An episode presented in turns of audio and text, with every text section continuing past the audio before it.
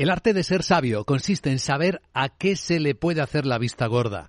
Solía decir William James, hoy sería su cumpleaños. Buenos días. Miércoles 11 de enero, el día que ha dejado caer el Banco Mundial que la economía del planeta va a ir peor de lo esperado hace apenas seis meses. Nunca en los últimos 30 años había realizado una rebaja de expectativas tan agresiva el Banco Mundial, del 3% de crecimiento esperado al 1,7% y sobre todo porque ha desfondado, ha dejado sin crecimiento esperado a la economía de Estados Unidos, del 2,4 al 0,5%. Y hay zonas como la del euro que se van a quedar raspando el cero. China, importante, rebaja del 5,2 al 4,3, aunque esto sigue siendo una gran pregunta del año. Si la reapertura de la economía china, si no hay más sorpresas, puede aflojar más o menos. En cualquier caso, como dice Aihan Kous, el economista jefe y director del Grupo de Perspectivas del Banco Mundial, la economía mundial está en el filo de la navaja. Esperamos una desaceleración muy brusca este año. Este era nuestro escenario hace seis meses a la baja, ahora es nuestra línea base. El crecimiento mundial se situará en el 1,7%, la tasa de crecimiento más baja fuera de una recesión mundial desde principios de los años 90.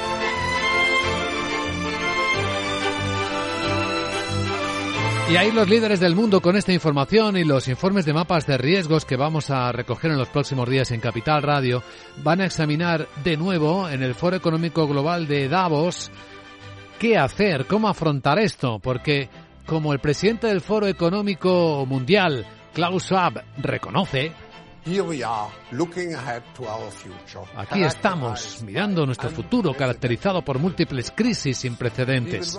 Lo que es peor, esas crisis económicas, medioambientales, sociales, geopolíticas, convergen, entran en conflicto, crean un futuro extremadamente versátil e incierto. Por tanto, no es de extrañar que en general todos estamos atrapados en una mentalidad de crisis.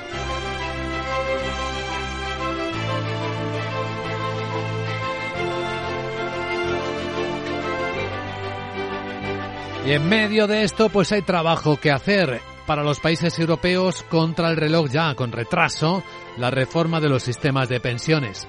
No se sostienen como está ahora. El sistema de reparto de los trabajadores pagando las pensiones no se sostiene en los próximos años. De ahí que ya se está imprimiendo la velocidad de última hora, que la Comisión urja, incluso los planes de estímulo europeos tienen que ver con la aplicación de esta reforma que se vaya rápido incluso haciéndolo de forma suave. En ocho años, como hace Francia, ya ha visto como los sindicatos convocaban un enorme paro nacional para los próximos días. La primera ministra francesa, Elisabeth Borne, no sabe cómo explicarlo.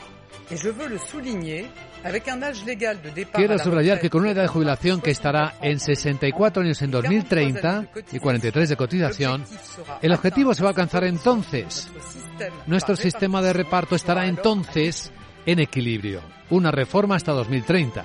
Y como ven, muchísimo menos fuerte que la que en España ya se ha puesto en marcha, incluso en este mismo mes de enero, en el que ha entrado en vigor el nuevo mecanismo de equidad que rebaja el salario neto de los trabajadores y que también sube los costes laborales de las empresas, la edad de jubilación ya está por encima de los 66 años y cuatro meses.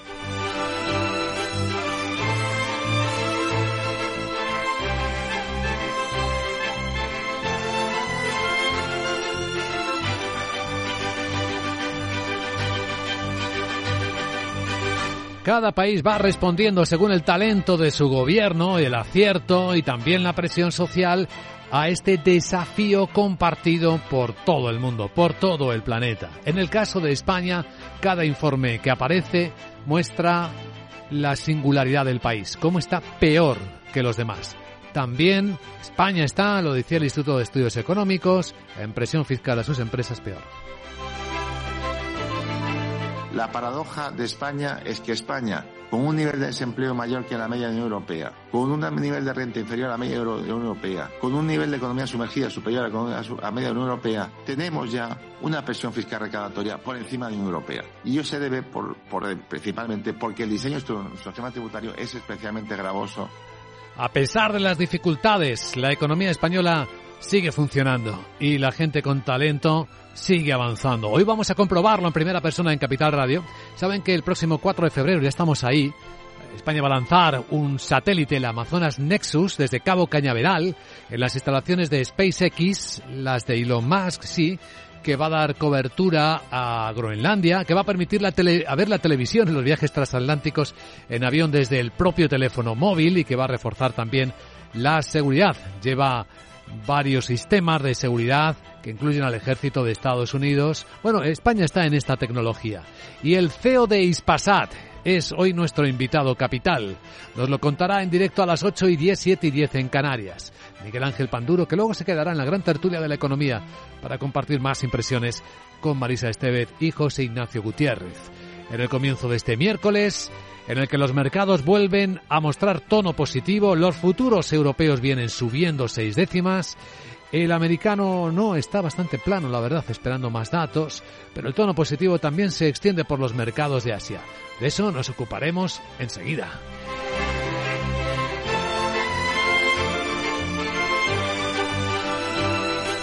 De hecho, vamos a presentar en un instante el informe de preapertura de mercados europeos para examinar cómo vienen todos los activos, incluido ese fortachón euro o más flojo dólar.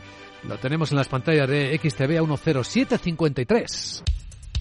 Capital, la Bolsa y la Vida, con Luis Vicente Muñoz.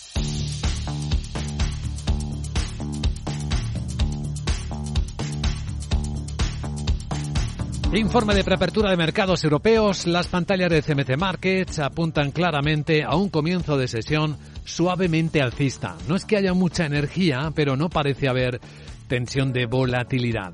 Ahora mismo los futuros de los principales índices europeos no apuntan con fuerza eh, al alza, pero sí apuntan a una apertura con alguna ganancia. El futuro del Eurostox está subiendo cinco décimas y no lleva la contraria. El futuro del mercado americano Está prácticamente plano el SP en 3.941. Sandra Torrecillas, buenos días. Buenos días. Esperamos, por tanto, una apertura relativamente tranquila, pero es que por delante tenemos datos interesantes. Mañana jueves, la inflación en Estados Unidos eh, y también el inicio de presentación de resultados empresariales de los bancos norteamericanos este viernes. Los analistas consultados por Capital Radio esperan una caída de los márgenes y esta es la previsión de Ramón Forcada, director de análisis de Bankinter los beneficios por acción pues espera un promedio de caída de un 15% de la, de la muestra del día 13, que es el viernes, la que nosotros hacemos, eh, que va desde Citi con un menos 38 pues hasta un Banco of America con menos 3. ¿no? O sea que las cifras por provisiones, sobre todo provisiones ante un ciclo más, más duro, ante tipos de interés más altos, y que eso pues puede llevar a algo de impagos. En el fondo del mercado va a pesar también la revisión a la baja de esas perspectivas de crecimiento que ha realizado el Banco Mundial eh, para 2023. Dice que el mundo está peligrosamente cerca de la recesión y las palabras de Jerome Powell, el presidente de la Fed, que sugirió que podría tener que tomar decisiones impopulares para estabilizar los precios.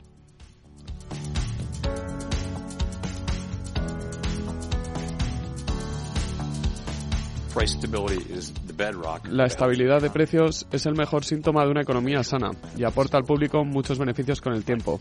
Pero restablecer la estabilidad de precios cuando la inflación es alta puede requerir de medidas impopulares en el corto plazo, ya que el fin de estas medidas es frenar la economía. A cotizar las cifras de entregas de Airbus. El año pasado, 661 aviones comerciales. Es una cifra que, aunque es superior al 8% a la de 2021, se queda por debajo de los objetivos que se había marcado la compañía. Aún así, las cifras le permiten seguir siendo el fabricante de aviones más, grandes del, más grande del mundo por cuarto año consecutivo. Boeing, que todavía se está recuperando de las consecuencias de la crisis de seguridad de su 737 MAX, eh, ha entregado 480 aviones en 2022. Y los contratos nuevos de Siemens Energy dragados. Sí, se han adjudicado un contrato de más de 4.000 millones de euros para conectar parques eólicos en el Mar del Norte, incluido su mantenimiento durante 10 años. Se trata del mayor encargo de conexiones a la red en el mar en la historia de Siemens Energy. Y no solo la renta variable, también la renta fija, porque está comenzando el año con numerosas emisiones de de bonos, sobre todo de los bancos. Laura Blanco, buenos días. Buenos días, habla de récord. Solo 10 días de 2023 y hay avalancha de emisiones de bonos en Europa. Se han colocado, Luis Vicente, 150.000 millones en bonos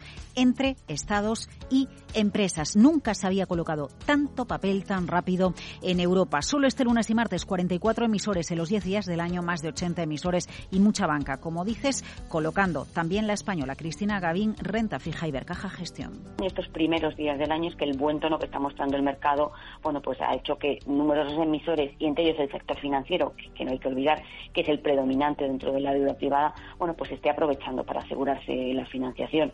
¿Por qué están siendo tan activos? Eh, bueno, pues obviamente porque las incertidumbres de mercado no han desaparecido, ¿no?